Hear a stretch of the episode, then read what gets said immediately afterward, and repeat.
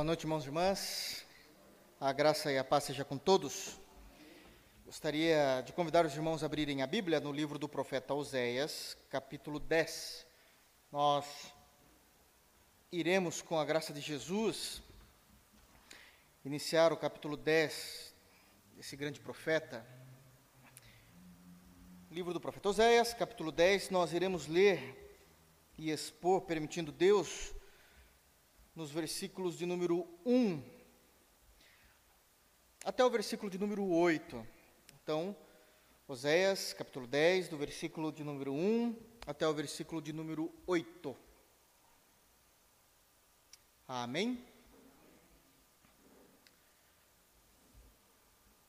Diz assim o texto bíblico, palavras do profeta Oséias, inspiradas pelo Espírito Santo do Senhor. Israel é vide luxuriante, que dá o fruto, segundo a abundância do seu fruto. Assim multiplicou os altares. Quanto melhor a terra, tanto mais belas colunas fizeram. O seu coração é falso, por isso serão culpados. Jeová quebrará os teus altares e deitará abaixo as colunas. Agora, pois, dirão eles: Não temos rei porque não tememos o Senhor. E o rei, que faria por nós? Falam palavras vãs, jurando falsamente, fazendo aliança. Por isso brota o juízo como erva venenosa nos sulcos dos campos. Os moradores de Samaria serão atemorizados por causa do bezerro de Bet-Aven. O seu povo se lamentará por causa dele e os sacerdotes idólatras tremerão por causa da sua glória que já se foi. Também o bezerro será levado à Síria como presente ao rei principal. Efraim se cobrirá de vexame e Israel se envergonhará por causa de seu próprio capricho. O rei de Samaria será como lasca de madeira na superfície da água. E os altos de Aven, pecado de Israel, serão destruídos Espinheiros e abrolhos crescerão sobre os seus altares, e aos montes se dirá: Cobre-nos, e os outeiros cai sobre nós. Amém. Amém, irmãos? Ninguém quer falar amém nesse texto? Feche teus olhos, irmãos, vamos orar ao Senhor. Senhor Deus, em nome de Jesus, nós oramos a Ti lhe pedimos, Senhor, compadece-te de nós por meio de Cristo. Obrigado por tua graça redentora, obrigado porque o Senhor nos salvou, obrigado por teu grande amor. Só temos a agradecer, Senhor, porque o Senhor tirou as vendas dos nossos olhos para que pudéssemos contemplar as maravilhas da tua salvação, as maravilhas da tua graça. Obrigado porque o Senhor nos chamou ao santo evangelho. Então molda em nós o caráter do filho, para que possamos ser parecidos com ele, trabalharmos e obrarmos como ele, Senhor. E assim alcançar as suas expectativas que o Senhor possa, Senhor, nos ajudar a viver de acordo com tua santa palavra. Que o Senhor possa nos instruir não apenas a saber, mas a ser aquilo que o Senhor espera de nós. Nos ajuda a não sermos como o reino do norte. Nos ajuda a aprendermos com os erros deles e vivemos uma vida piedosa para o Senhor. Essa é a nossa oração. Em Cristo Jesus. Amém. Amém, irmãos. Terminamos o capítulo 9, onde o, o, texto se referia aos resultados da cosmovisão humana que cada crente vivia naquela época. Mas uma coisa deve nos chamar a atenção, uma coisa deve nos chamar a atenção no livro do profeta Oséias. É do início ao fim, Deus o tempo todo falando, acusando, apontando o dedo. A impressão que nos dá é que aquilo que precisava ser falado no texto, aquilo que precisava ser falado ao povo de Israel, aquilo que Israel precisava ser instruído referente aos seus erros, aos seus pecados, já, já tinha sido exposto por Deus, já tinha sido falado por Deus. A questão é por que, que Deus então insta o tempo todo, Deus abençoe, irmão, por que, que Deus insta o tempo todo ainda em continuar falando aquilo que é o óbvio, aquilo que nós já sabemos? Nós começamos do capítulo 1 até o capítulo 3 falando da tragédia espiritual de Israel, do povo do norte, o reino do norte, Efraim, chame como vocês quiserem, né? falando daquela frieza espiritual deles, no capítulo 4, um juízo, capítulo 5, eles estão ali numa sala de juízo, no capítulo 5, de fato, juízo, o 6, ah, uma, uma, um retorno falso à, à fé em Deus, no capítulo 7, Deus mostrando isso, no capítulo 8, mostrando a cosmovisão humanista deles, no capítulo 9, o resultado dessa cosmovisão, e aí Deus vem então com o seu juízo, dizendo ali que ferido está Efraim, secaram-se as suas raízes, é, é, o penúltimo versículo do capítulo 9, versículo 16, que, que não dará fruto, ainda que gere filhos, eu os matarei, os mais queridos do seu ventre, e aí o profeta termina dizendo no versículo 17 do capítulo 9: O meu Deus os rejeitará, porque não o ouvem, e andarão errantes entre as nações. A impressão que nós temos é que já não precisa ser dito mais nada, o juízo já está claro. O juízo já está claro, os erros já foram expostos. Por que é então que existe o capítulo 10? Por que é que existe o capítulo 11, o capítulo 12, o capítulo 13 e o 14, que é o último capítulo do livro? Por que é que ainda Deus continua nessa mesma pegada de informações, mostrando os seus erros? Nós já sabemos, Senhor. E aqui nós temos aqui umas informações importantes para que a gente possa ler a partir do capítulo 10. Algumas considerações que são necessárias ser feitas, e eu entendo que como pastor eu preciso falar isso a vocês. Primeira consideração: o fato de existir uma informação que parece ser inesgotável de apontamento da parte de Deus aos erros do povo, primeiramente mostra a frieza espiritual do povo o tempo todo. O tempo todo. Deus não está falando isso de última hora. Nós falamos quando começamos a pregar no profeta Oséias que o reino do norte ele compreende de 931 a.C., quando Salomão morre, até 722, que está chegando agora aqui, 722 a.C., quando a Síria vai pegá-los. É um período de tempo em que Deus ali o tempo todo mostrou ao povo tudo que eles estavam cometendo de errado, e foi o tempo em que o povo brincou com Deus. Esse tempo de 931 até 722, 209 anos, né? 209 anos, é, se refere ao tempo de vida do, do Reino do Norte. São 209 anos de, reino, de, de, de tempo de vida, de existência desse reino. E foi uma vida perdida, um reino perdido, onde eles brincaram com Deus de serem crentes, filhos da aliança, o tempo todo. O tempo todo. Então, é, é, esse juízo e esse dedo apontado em risco de forma massiva, desde o início do, do livro, se refere à conduta deles, de como eles brincaram de, de serem crentes em todo o tempo de existência deles, durante 209 anos. E isso se refere às nossas vidas. Nós não vivemos 200 anos, irmãos. Se chegarmos a 120, isso já é motivo de grande alegria, gozo e prazer. Aliás, se chegarmos nos 70, diz os Salmos, a gente está bem. Todavia, a gente precisa refletir se nós não somos também um reflexo do Reino do Norte, onde podemos de fato confessar que somos crentes há tantos anos, mas de fato, quantos anos da nossa existência nós fomos verdadeiramente crentes? Verdadeiramente crentes, não nominalmente crentes. Quantos anos nós de fato amamos a Deus em espírito e em verdade, servimos o Senhor com alegria. Servir com alegria não é aquela alegria do coração, porque eu amo a Deus, mas é a alegria gerada do espírito, do fruto do espírito. De fato, quando Jesus diz e resume o primeiro mandamento, nós vamos chegar a isso ainda em Mateus, no, na, na exposição, mas quando ele diz que nós devemos amar a Deus de todo o nosso coração, de todo o nosso entendimento, de toda a nossa força, deixa eu falar, amar a Deus de todo o coração é mais fácil, guardadas as devidas proporções, é mais fácil do, do que amar a Deus de todo entendimento. Deus quer a nossa mente, Deus quer o nosso intelecto, e o quanto do nosso intelecto nós devotamos a Deus. Deus quer os nossos braços, o nosso vigor, porque nós amamos a Deus com toda a nossa força. E não apenas quando estivermos moribundos numa cama, nada podendo fazer. Mas também não podemos servir a Deus com o nosso intelecto e com nossas forças, de todo o coração, de qualquer forma. Então é por isso, primeiro, a primeira consideração é por isso que, mesmo sendo dito o tempo todo no livro do profeta Oséias, já há, há, um juízo, não há mais o que ser feito por vocês, Deus vai matar vocês, Deus vai destruir o povo do norte. Por que é que Deus insiste ainda em continuar apontando o dedo? É porque foi uma vida estragada diante de Deus, se dizendo ser de Deus.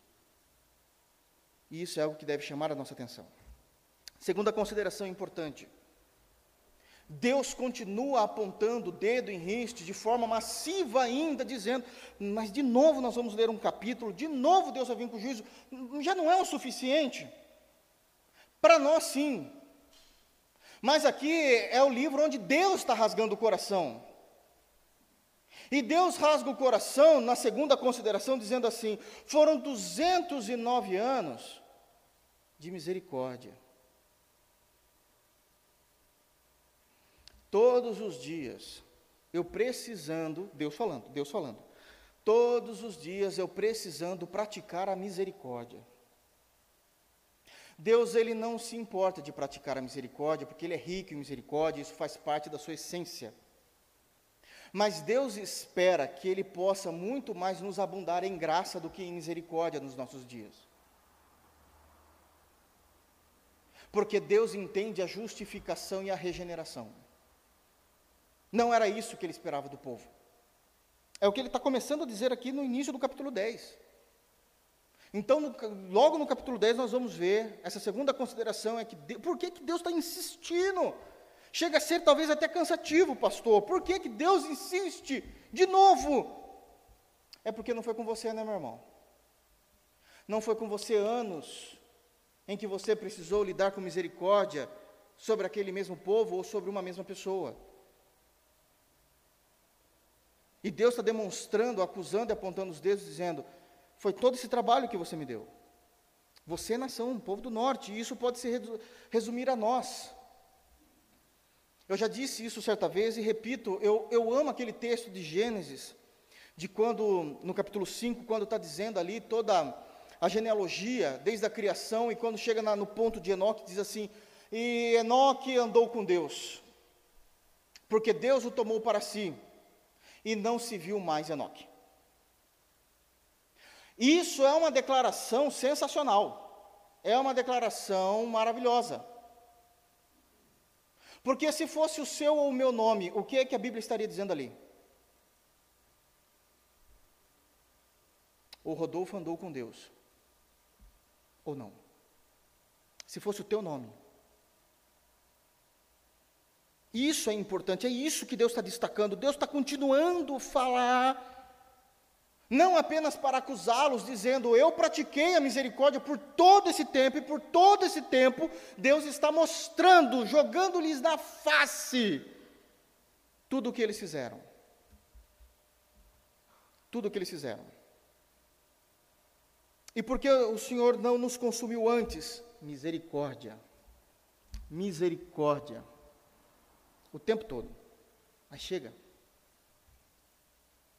Então isso é importante para nós.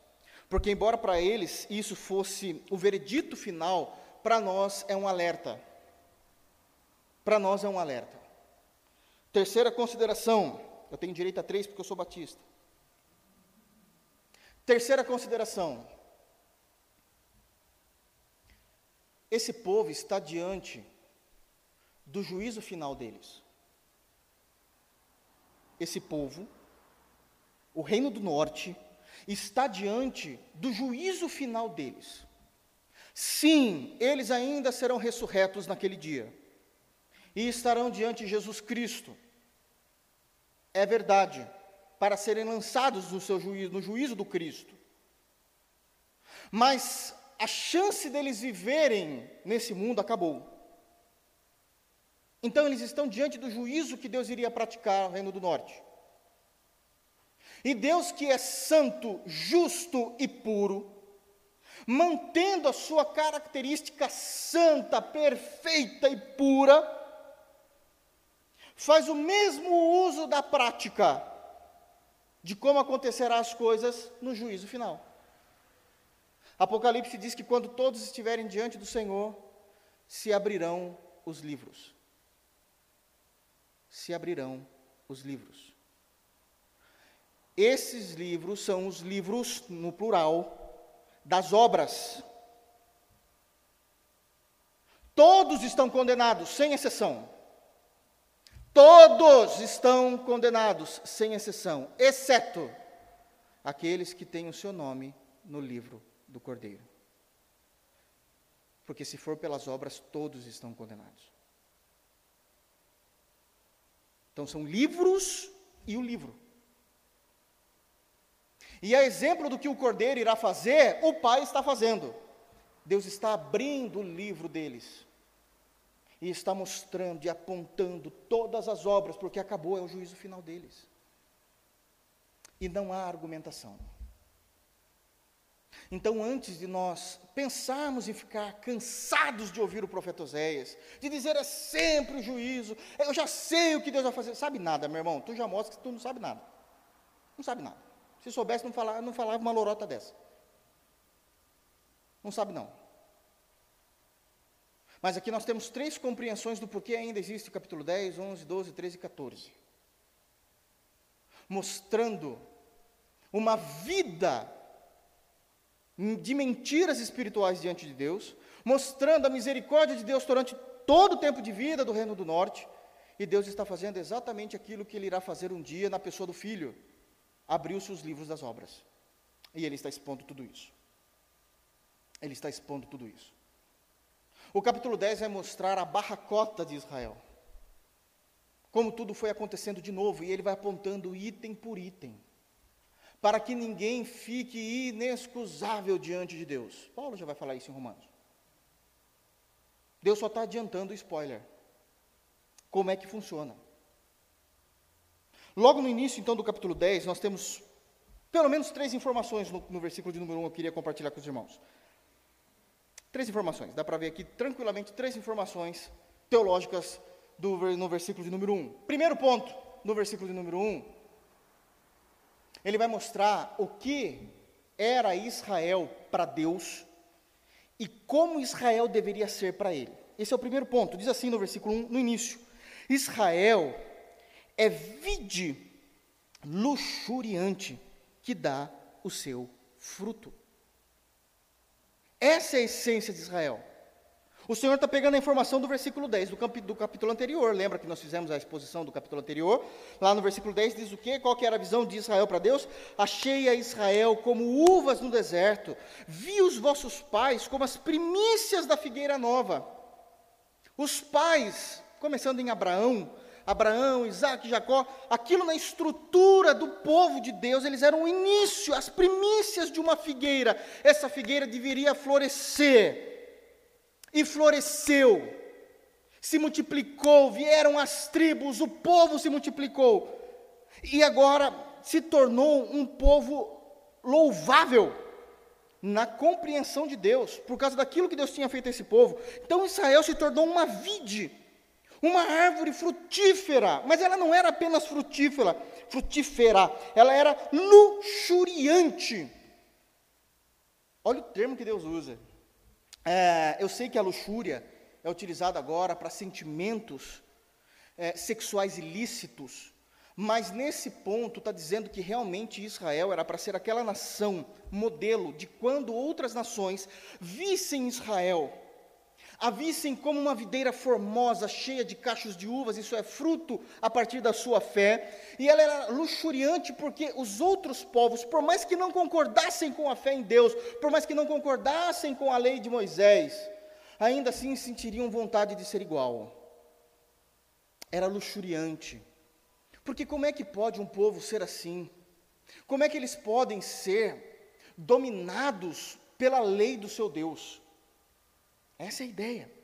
Como é que Israel pode ser amansado pelas leis? E não apenas isso, e trazendo práticas de fato reais daquilo que eles, daquilo, daquilo que eles professam. Como é que eles conseguem viver de forma tão límpida, pura, aquilo que foi ensinado pelos seus profetas? E esses profetas ouvindo do próprio Deus deles. Israel não era uma erva daninha. Israel não era considerado um mato que cresceu num jardim chamado terra. Israel deveria se tornar o modelo das nações, iniciando em sua espiritualidade, passando pela sua moralidade e terminando no seu convívio porque a lei prescrevia tudo isso, e o Evangelho também, de forma muito mais veemente. Israel não conseguiu ser essa vide luxuriante, mas a nova aliança permite com que nós sejamos. Isso dá trabalho, sim, mas é possível. E se a igreja de Jesus é má vista hoje, é por causa de nós mesmos, generalizando o evangelicalismo no Brasil, é por causa de nós mesmos. É pastora matando o marido. São pastores se divorciando tantas vezes. São irmãos dando calotes em irmãos nos de fora. São pessoas que dizem: Olha, me converti a Jesus e não tem frutos de justiça em suas mãos, e muito menos obras para apresentar. Quando um herege vai conversar sobre teologia com muitos cristãos, os cristãos não sabem responder com fé e mansidão a razão da esperança que há neles. É a evangélica posando para a revista Playboy. Nós éramos para ser uma videira luxuriante, onde as pessoas diziam: Olha, eu não acredito em Deus, eu sou ateu por definição, mas eu conheço pessoas que creem e vivem a partir dessa fé. Eu não posso te ajudar, mas eu sei de um povo que ajuda. E isso muda tudo. Isso muda tudo porque nós tivemos a bênção do privilégio de sermos povo de Deus. E Deus fez de nós, a partir dos pais, uma vide luxuriante que dá o fruto. E precisamos ser assim. Ainda no, no, no primeiro versículo continua. Se a gente tem primeiro essa bênção desse privilégio, agora a gente tem a, a bênção da abundância, segundo a abundância do seu fruto. Deus não criou o seu povo, não fez aliança com o seu povo e nos abandonou. Deus está sobre nós o tempo todo e nós fazemos questão de não vê-lo. Davi explica que desde, desde o nascer do sol até o ocaso, Bendito seja o nome do Senhor, mas em que momento do dia eu fiz bendito o nome do meu Deus? Eu vivi como se não houvesse Deus, eu vivi como se ele tivesse que esperar, mendigar pela minha oração, pelo meu louvor, pela minha adoração. E Deus derramando bênção, Deus cuidando, Deus vindo com misericórdia, Deus protegendo, Deus trazendo livramento, Deus mantendo a fé. E a gente vivendo como se tudo isso fosse algo natural, porque no fundo, no fundo, a gente amou o século XVIII, quando os puritanos se foram e o positivismo cresceu.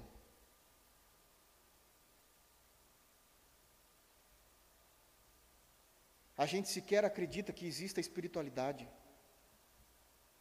Porque no nosso solo escritura a gente matou a fé. Eu amo solo escritura e prego isso. A gente só esqueceu de ler aonde as escrituras dizem que há sim o sobrenatural de Deus e a gente não crê mais nisso. A gente bate no peito dizendo somos cessacionistas, e é verdade, defendo isso com unhas e dentes. Mas não confunda dom que se cessou com o poder de Deus agindo.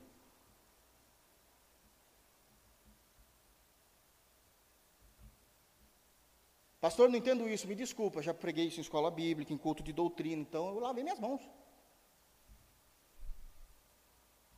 Mas um pouco é quase uma aula particular, aí não dá. É sério. Porque nós temos essa abundância de Deus para que a gente possa ter frutos, nós temos todos os recursos e não há. É assim que Deus começa a tratar, dizendo: Olha, estou apontando porque vocês foram isso. Vocês foram feitos para serem, primeiro, um, serem uma vide cheia de frutos, né, que dá o seu fruto e é, luxuriante, desejável. Vocês eram desejáveis. Poderiam não concordar com a fé, mas desejavam ser como vocês. Existia moral. Eu já disse isso e repito. Foi feita uma pesquisa entre as três classes mais desacreditadas do país. As três classes profissionais desacreditadas no país. É como o IBGE trabalha com isso. A primeira classe é a classe dos políticos. A segunda classe é a classe dos policiais. E a terceira classe é a classe dos pastores. Eu não peguei esse tempo. Mas eu já tive o privilégio de conversar com homens sérios de Deus que diziam que quando eles se apresentavam há muitos e muitos anos atrás como pastores, as portas se abriam para eles. Hoje você fala que é pastor, você não consegue comprar um carro, porque é mal pagador.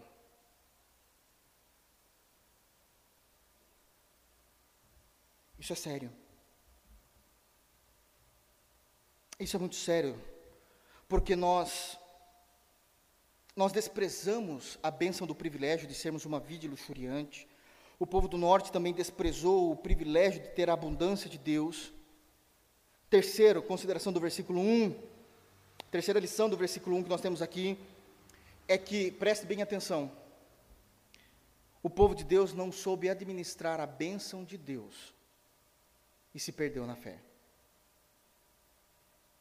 Não soubemos administrar a bênção de Deus e se perdemos na fé, diz assim: Assim multiplicou os altares. Quanto melhor a terra, tanto mais belas colunas fizeram. Em outras palavras, no português claro, a cada bênção de Deus sobre o povo do norte, era um altar levantado para uma divindade estranha. Está no texto aqui. A cada bênção de Deus que o Senhor vinha com abundância, provendo sobre eles,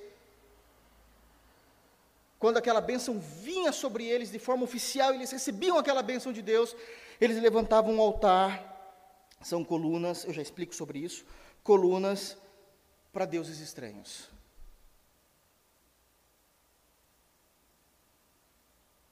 E isso é terrível. Cada bênção de Deus que o Senhor derrama às vezes sobre nós, sobre o seu povo, sobre nossa individualidade, ao invés da gente se agarrar mais em Deus, a gente se afasta mais dele porque eu quero aproveitar a bênção de Deus não com Ele. Eu quero aproveitar essa bênção longe dele. Porque no fundo, no fundo, eu confesso a mim mesmo que Deus para mim é um peso. Ele me atrapalha na minha natureza humana. E eu a amo ainda.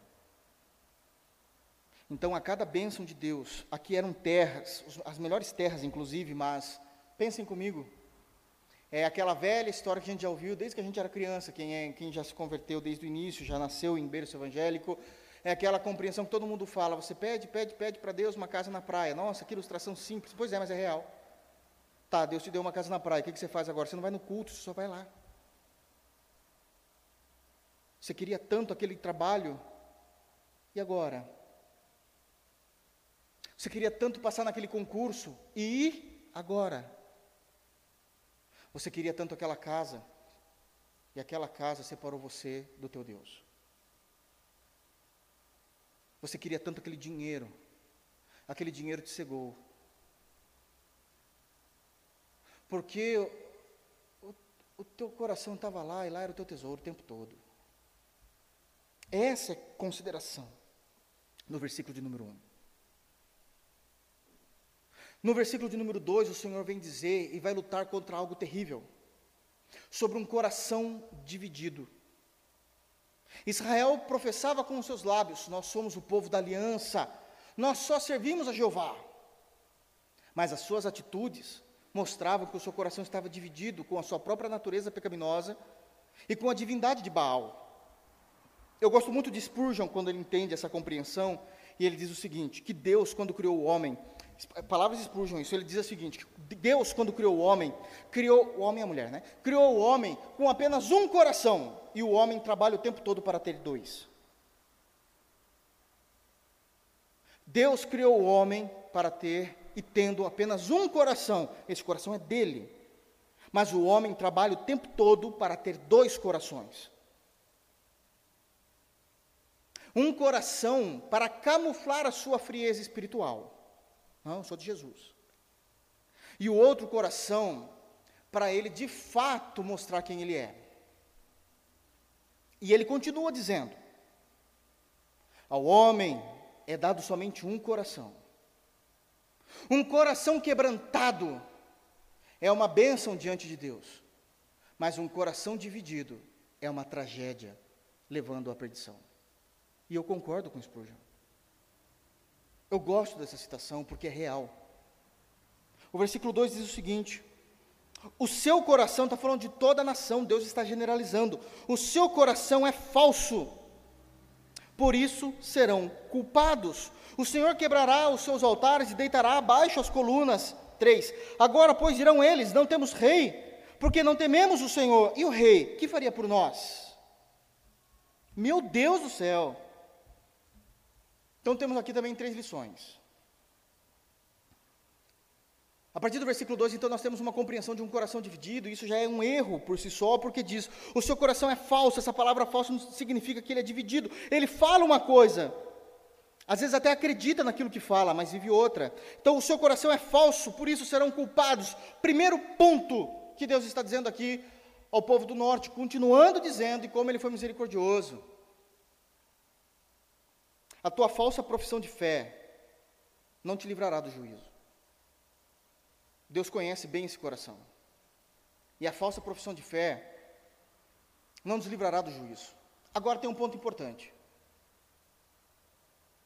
Quando nós lemos o início, o início do versículo 2, a maneira como o texto foi escrito não está dizendo que o povo era um povo de mentiras contumaz, que, que, que investiam em mentiras de fato. Muitas vezes eles acreditavam que eles eram crentes, e isso é um problema. Isso era um grande problema.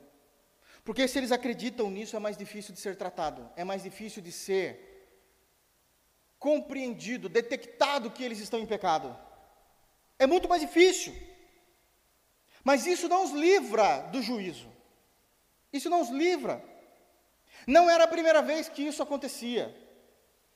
Não era a primeira vez que o povo de Deus tinha esse coração dividido entre o Deus da salvação deles e um coração dividido aos seus prazeres. Gostaria que os irmãos abrissem na carta, na carta não, no livro de 1 Reis, capítulo 18, aquele texto maravilhoso de Elias.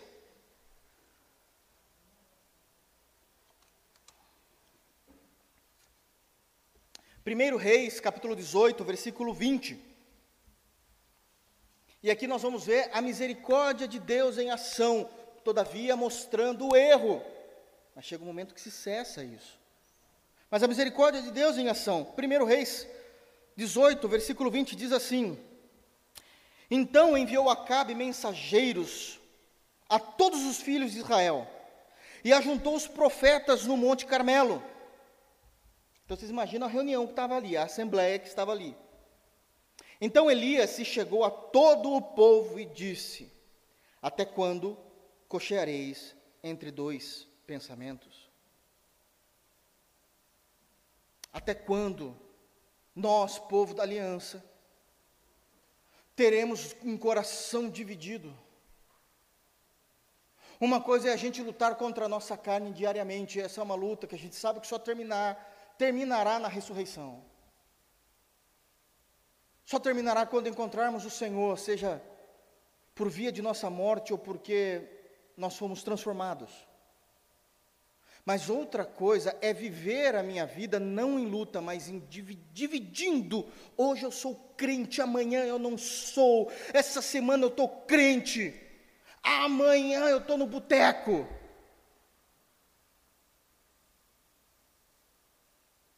Até quando?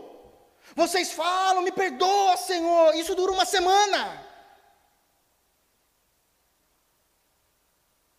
Vou ler a Bíblia inteira. Não vou nem terminar. Vou tomar uma posição e toma diante de Deus, mas acredita que tudo é, é fator de milagre. Não é. É responsabilidade humana. Até quando cocheremos entre dois pensamentos, entre dois corações? Se o Senhor é Deus, seguiu. Mas se é Baal, seguiu. Porém o povo nada lhe respondeu. Elias está dizendo: tomem uma posição. Jeová é o Deus de vocês. Ele queria ouvir pessoas dizendo sim. E a resposta dele é: então seguiu. Ao restante, Baal é o Deus de vocês.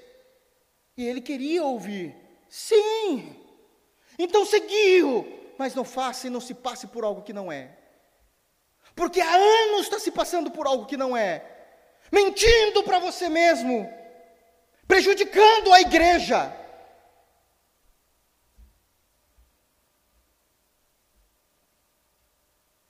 A compreensão era tão séria que no versículo 22 ele ainda ele continua dizendo: Então disse Elias ao povo: Só eu fiquei dos profetas do Senhor.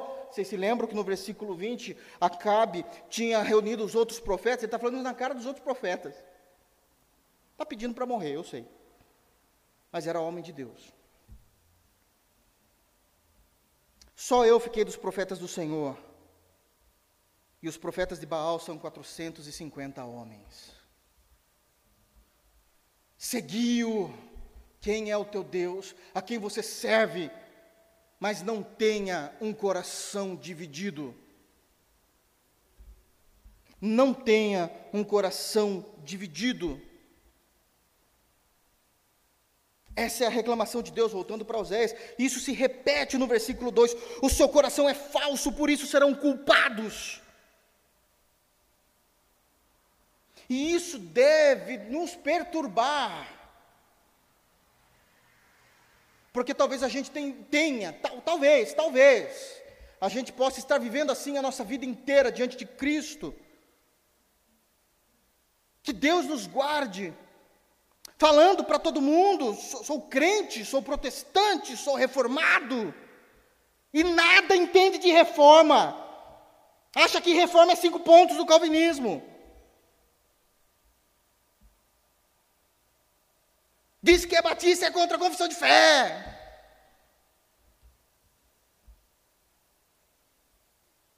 Isso é sério.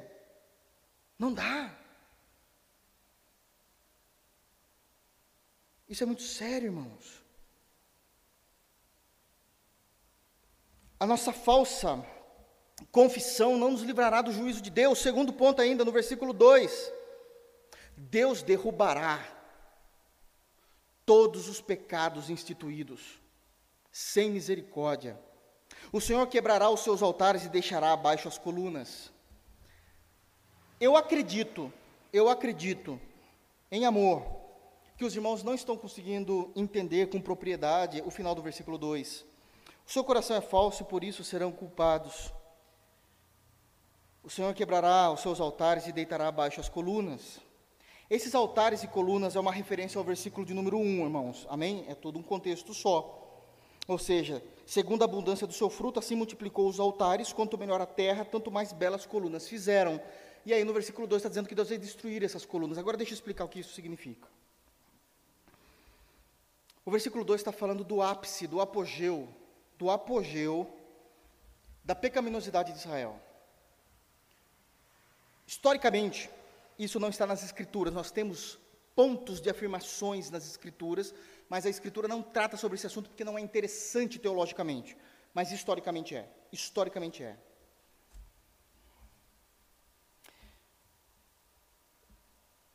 Existiu uma divindade feminina que sempre andou, prestem muita atenção nisso agora. Existia uma divindade feminina, uma deusa, entre aspas, né, que sempre andou paralelamente a Baal. Baal sempre foi visto como um Deus homem, entre aspas, E existia uma entidade, uma deusa feminina que era vista como uma deusa mulher, o nome dela é Azera. Azera. Nesses 209 anos, foi tão profundo a maneira como Israel começou a adorar essa deusa, que foi confirmado na história, isso é história, você pode procurar isso, na história, foi confirmado que Israel era uma religião, o judaísmo era uma religião politeísta, não mais de um Deus apenas. Isso já estava acontecendo desde o primeiro, lá de primeiro reis, que já foi falado também aos profetas de Baal. Isso persistia, esses erros persistiam, esses erros persistiam, e Deus com misericórdia. Até que chegou um tempo que historicamente, meu Deus, eu tenho até medo de falar, porque isso para mim é uma profanação ao santo e perfeito nome de Deus, nosso Deus Trino, exclusivamente ao nome de Jeová. Que Deus me guarde do que eu estou falando, apenas como didática. Não creio, isso é heresia, isso é profanação da santa fé. Mas eles serviram a Zera de forma tão grande que começaram a crer que a Zera era esposa de Jeová. Olha isso. Ela era esposa de Jeová. E por isso se tornou uma religião politeísta, porque eles diziam com uma parte do coração: ah, nós somos o povo da aliança, Jeová, mas a gente serve em Azazeira. E a cada bênção de Deus, de acordo com o versículo 2, que era derramado, perdão, no versículo 1, eh, que era derramado sobre eles, eles levantavam altares, esses altares eram altares de sacrifício, até acho que é, aí é simples, e colunas. O que é essa colunas? Não confunda com postes ídolos, que tem alguma coisa a ver, mas não é agora o momento de eu explicar sobre isso. Mas essas colunas eram feitas de madeira, árvores cortadas, no formato do órgão genital masculino. O povo da aliança. Crente. E eles adoravam então essa deusa, porque essa deusa se tornou a mãe de todos. Porque ela é casada com Jeová. Se Jeová é pai de todos, ela é a mãe de todos. É uma questão óbvia. O povo da aliança. O povo da aliança. E Israel passou a ser reconhecido na história como uma religião politeísta. Sabe quando que o judaísmo passou a ser oficialmente reconhecido como uma religião monoteísta? É como os historiadores nos veem. A gente é aliancista mesmo. Então, é, é, é a maneira como os historiadores nos veem. A partir de 586 a.C., é muito pouco tempo. Pastor, que, por que, que a partir de 586? 722, a Síria entra e destrói o povo do norte. 586, Babilônia vem e destrói o povo do sul. Aí todo mundo vira santo e quer acreditar só em Deus. Aí virou monoteísta.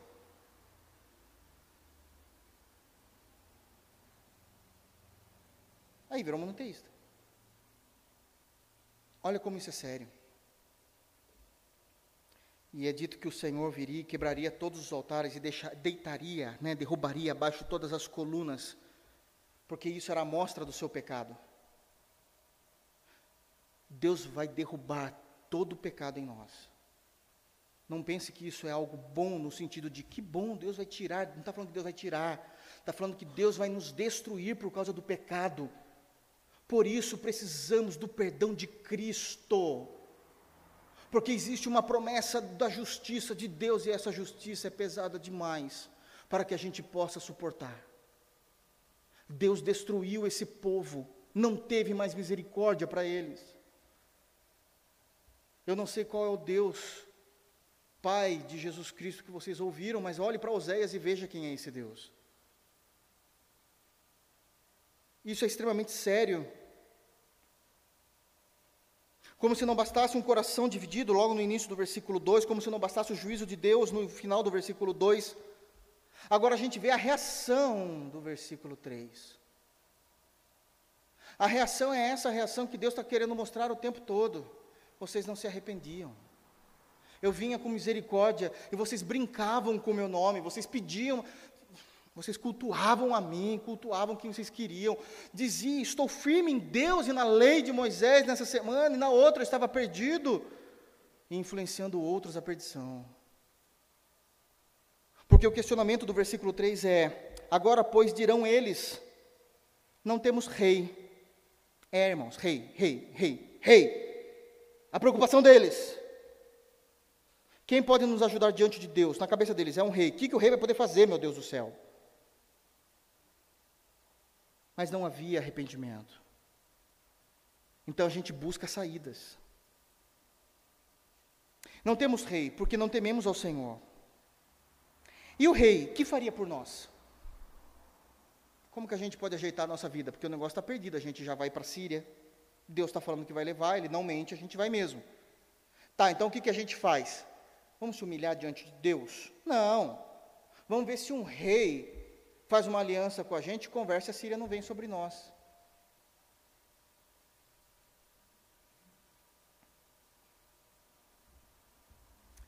Primeiro, que eles não aceitaram Deus como rei deles no período pré-Saul. Porque o reino era um reino de teocracia, tudo centrado em Deus, e que bênção que era. Mas eles quiseram a monarquia, porque eles queriam ser parecidos com as outras nações, e os crentes têm essa mania: a gente quer ser igual aos outros, os de fora. A gente não está alegre com a grama dos jardins celestiais e com os ares do perfume de Cristo. A gente quer o cheiro do adultério lá de fora. O cheiro das bebidas lá de fora. O cheiro do suor na nossa cama que não é a mulher ou o meu marido.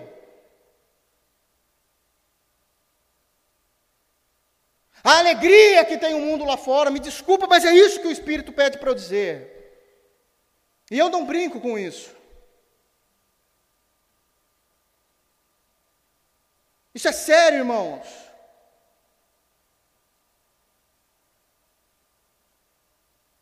O juízo está chegando e a gente não está entendendo isso. A gente brinca, querendo resolver tudo às nossas custas e da nossa maneira. Agora, pois, dirão eles: não temos rei, porque não temos o Senhor. O que o rei faria por nós? Nada. Porque ninguém pode contra o Senhor. Ninguém pode nada contra Deus. Então Deus está os matando, está os devorando, como um leão de fato. Versículo 4, tenho tempo ainda. Versículo 4 começa a falar do comportamento deles. Quem eles são então? Porque o que eles estão buscando refúgio no versículo 3 não é um refúgio de Salmos 46. Deus é o meu refúgio. De fato, Senhor, eu estou podre, mas tu és o meu refúgio. E Deus fala: Amém. Não só teu refúgio, a tua fortaleza também. Eu sou teu socorro bem presente. Sou eu que sara as tuas feridas. E a gente olha para ele e diz assim: Mas já, já, já, já enfaixou? Já passou o medicamento? Mas por que tanta pressa? Porque é o tempo que eu tenho, uma semana só diante do Senhor. Porque o meu outro coração dividido pede pela minha impiedade.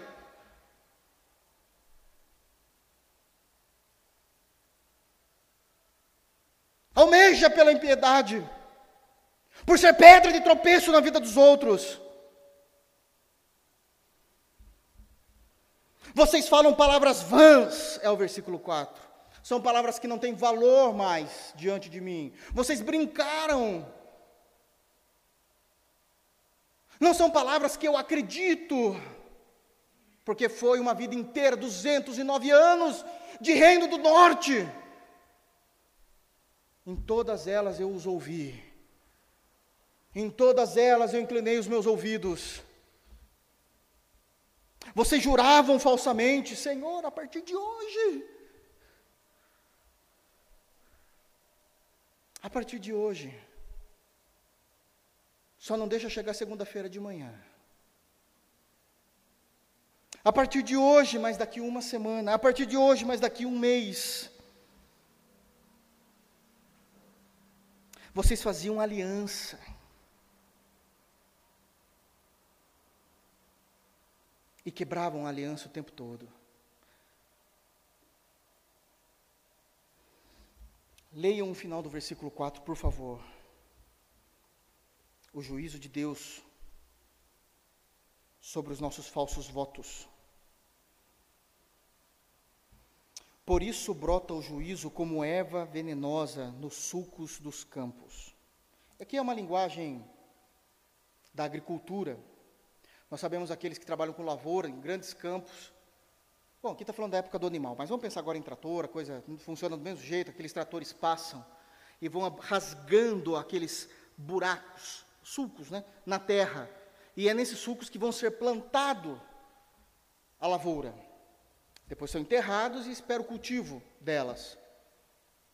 Deus está dizendo: vocês estavam ali o tempo todo plantando o meu juízo. O que acontece na vida de vocês hoje é um reflexo das suas palavras vãs, dos seus votos falsos, das suas falsas alianças que fizeram comigo. O que nasceu desses sulcos dos campos, desses rasgos das. são ervas venenosas. Elas estão te matando. Porque você viveu assim o tempo todo. O tempo todo. Que Deus guarde os nossos corações. Porque essa palavra, de novo eu repito isso, essa palavra era o juízo, o veredito final sobre o reino do norte, mas é um alerta para nós: ainda há perdão em Jesus, ainda há possibilidade de arrependimento, ainda há possibilidade de joelho no chão e mudança concreta. De mudança concreta, plausível. Versículo 5: muda-se tudo, ele para de falar da ética, da moralidade, da falsa aliança, e agora começa a falar da idolatria, de como eles viviam. Versículo 5: Os moradores de Samaria serão atemorizados por causa do bezerro de Bet-Aven.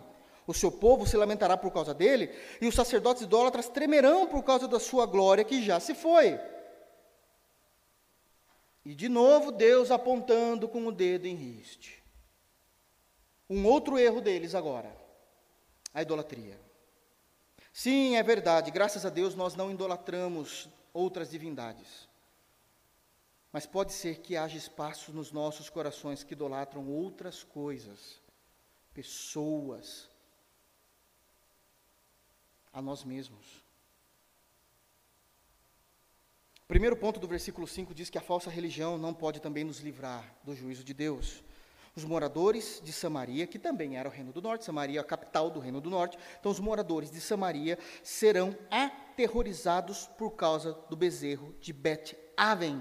Por que por causa desse bendito bezerro? Que aconteceu? Lembra-se, 931, Salomão morre, Roboão pega o reino, continua porque é da aliança davídica, mas ele é um péssimo rei, ele vai deixar os impostos mais caros. Jeroboão I vai se levantar contra uma porção de porção mesmo de pessoas que são as dez tribos, forma o reino do norte, e lá ele faz uma outra divindade, criando secretismo religioso, dizendo nós adoramos a Deus, e na pessoa do bezerro aqui. Na pessoa do bezerro. Mas Jeroboão, a gente tem um problema com isso lá em Êxodo, esquece Êxodo. Não, mas Arão, esquece Arão. Porque quando a gente esquece da história, a gente cai nos mesmos erros. Não é isso? Então esquece. Mas na verdade, o que Jeroboão estava fazendo não era se preocupando com a espiritualidade do povo, o que ele estava fazendo era tentando unir a fé e a política. Por quê? Porque assim ele, ele impediria das pessoas do Reino do Norte descessem para Jerusalém cultuar a Deus no templo. O templo de Salomão que era o lugar certo da adoração naquele período da história. Então vocês ficam aqui mesmo, a gente cria dois templos aqui, a gente se divide, a gente é um povo grande, tem o bezerro de ouro, que vai ficar bem aqui, né, é, é, em Bet-Aven, e está tudo bem. Era Belém, que bênção, né? E está tudo certo. E Deus está dizendo assim, agora pede para o bezerro ajudar vocês contra a Síria. Pede para ele.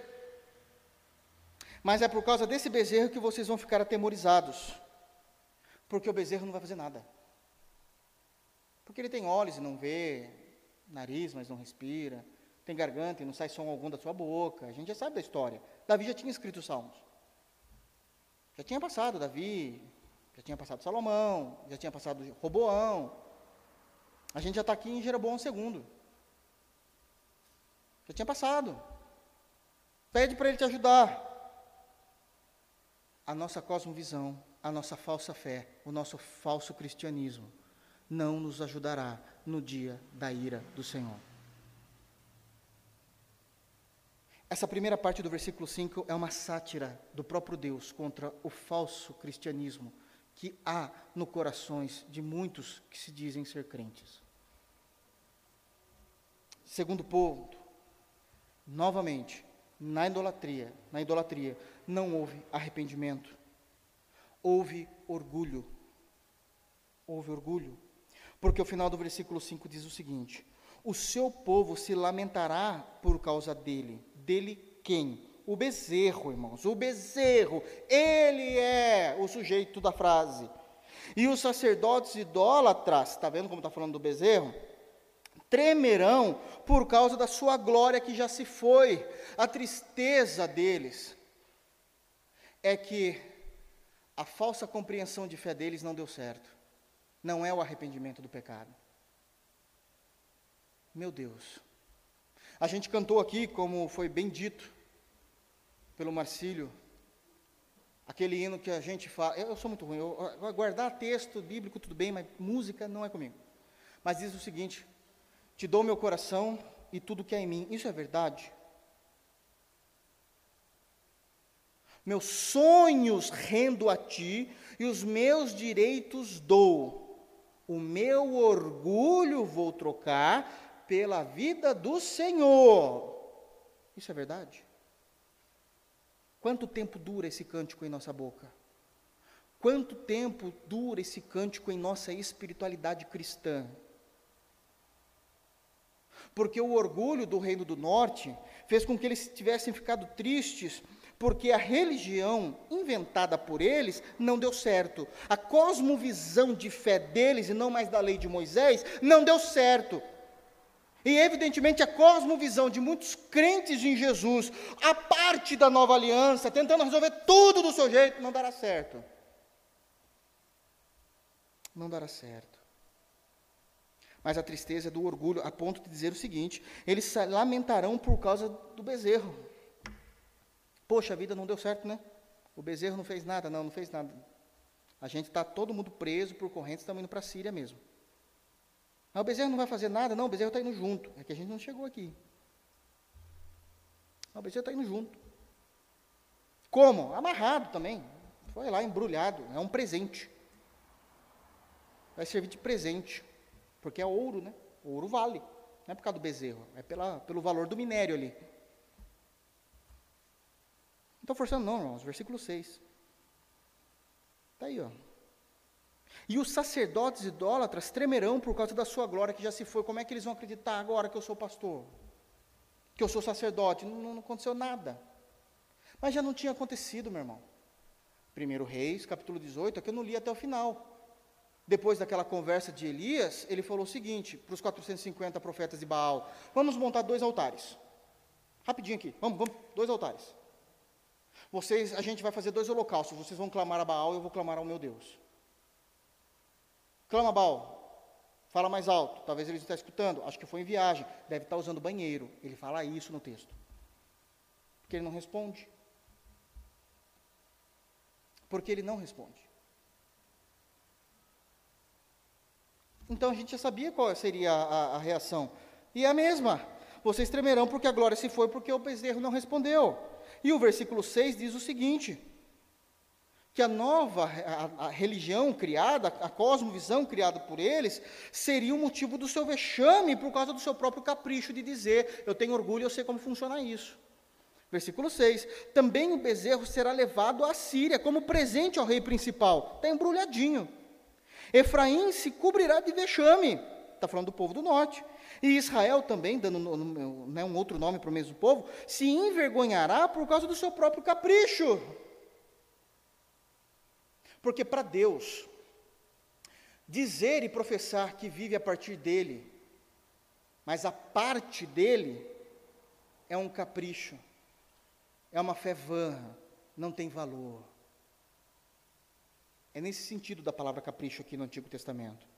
É um capricho que não teve valor vocês lutaram por algo que era uma luta, uma, uma guerra que não fazia sentido. É uma guerra que vocês vão se arrepender mais para frente.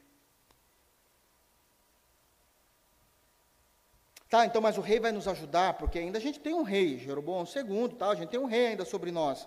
Não. Mas o rei representa a, a, toda trupe né, do, do, do povo do norte. O rei de Samaria, versículo 7, será como lasca de madeira na superfície da água. Imagina aqueles rios caudalosos, fortes em suas correntes, fortíssimos em suas correntes como o rio Amazonas. Aí você chega numa árvore, longe de um biólogo, e lasca um pedaço de madeira do tronco da árvore. E pega esse pedacinho de madeira e joga em cima do rio Amazonas. O que, que vai acontecer? A madeira vai dominar o rio? Mas, assim será Assim será a característica do povo errante, que se dizia ser o povo de Deus, em concordância com o versículo 17 do capítulo 9, que é o último versículo do capítulo anterior. O meu Deus os rejeitará porque não o ouvem e andarão errantes entre as nações. O rio, a vida, levará vocês por lugares, mas que não é o lugar de Deus. Não há mais domínio, o rei não pode fazer nada. O rei não pode fazer nada. Só tem um que pode contra a força dos rios. Aquele que pega o rio, por maior que seja em quantidade de água, Amazonas, ou extensão, o Nilo, vocês se lembram disso em geografia, hein? E domina esse rio, e fala assim: eu vou pegar um rio desse, e vou colocar ele, de alguma forma que a gente não consegue entender, saindo do meu trono. Para quê? Para ele me alegrar. Porque é isso que o Salmos 46 que nós lemos diz hoje, disse hoje. Que por mais, abram lá no Salmos 46, é que os irmãos talvez não perceberam a leitura dos Salmos, o que é que Deus estava dizendo no versículo 46 e demonstrando a sua glória e o seu poder, que é totalmente ao contrário dessas divindades e do, rei, do reinado humano que o povo de Israel estava querendo se proteger. Olha só o paradoxo, a distância do que está sendo dito no versículo do, no, no Salmos 46, a partir do versículo 2. A gente fez isso na nossa lecture, olha lá. Portanto, bom, Deus é o nosso refúgio e fortaleza, socorro bem presente nas tribulações. Agora veja a glória e o poder de Deus nos Salmos. Portanto, não temeremos, ainda que a terra se transtorne, imagine a terra saindo do seu eixo, o que isso significa, e os montes se abalem, o que já é algo terrível, no seio dos mares. Ou seja, a força do mar invadindo a terra e a força dessa tsunami destruindo tudo, inclusive os montes. Isso é algo perigoso, não sobra ninguém.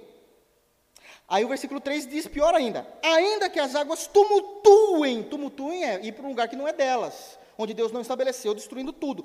Tumultuem e espumejem. Então está falando do mar, está falando de um mar revolto. Amém, irmãos? Por favor. Amém? Espumejem e na sua fúria os montes se estremeçam. Daí no meio de toda essa catástrofe surge Deus. Daí Deus fala assim: não, para com isso. Há um rio cujas correntes sempre alegram a minha cidade. Eu mando em tudo isso. Aquilo que é um mar bravo para vocês, eu domino essa força e mando ele se alegrar, ele me alegrar quando eu estou sentado no meu trono. Esse é o nosso Deus. Não, mas ele está invadindo tudo na fúria, vocês não têm ideia. Tem um rio que me alegra, ele me serve. E esse rio também tem correntes, cujas correntes caudalosas na sua fúria, alegram a minha cidade, porque eu estou acima dessa força. Serve como um divertimento para mim. Isso é maravilhoso. Isso é glorioso. Mas e o rei? Não, o rei é a lasca da árvore que vai ser jogado no Amazonas, o Amazonas vai levar e não tem nada que fazer, não.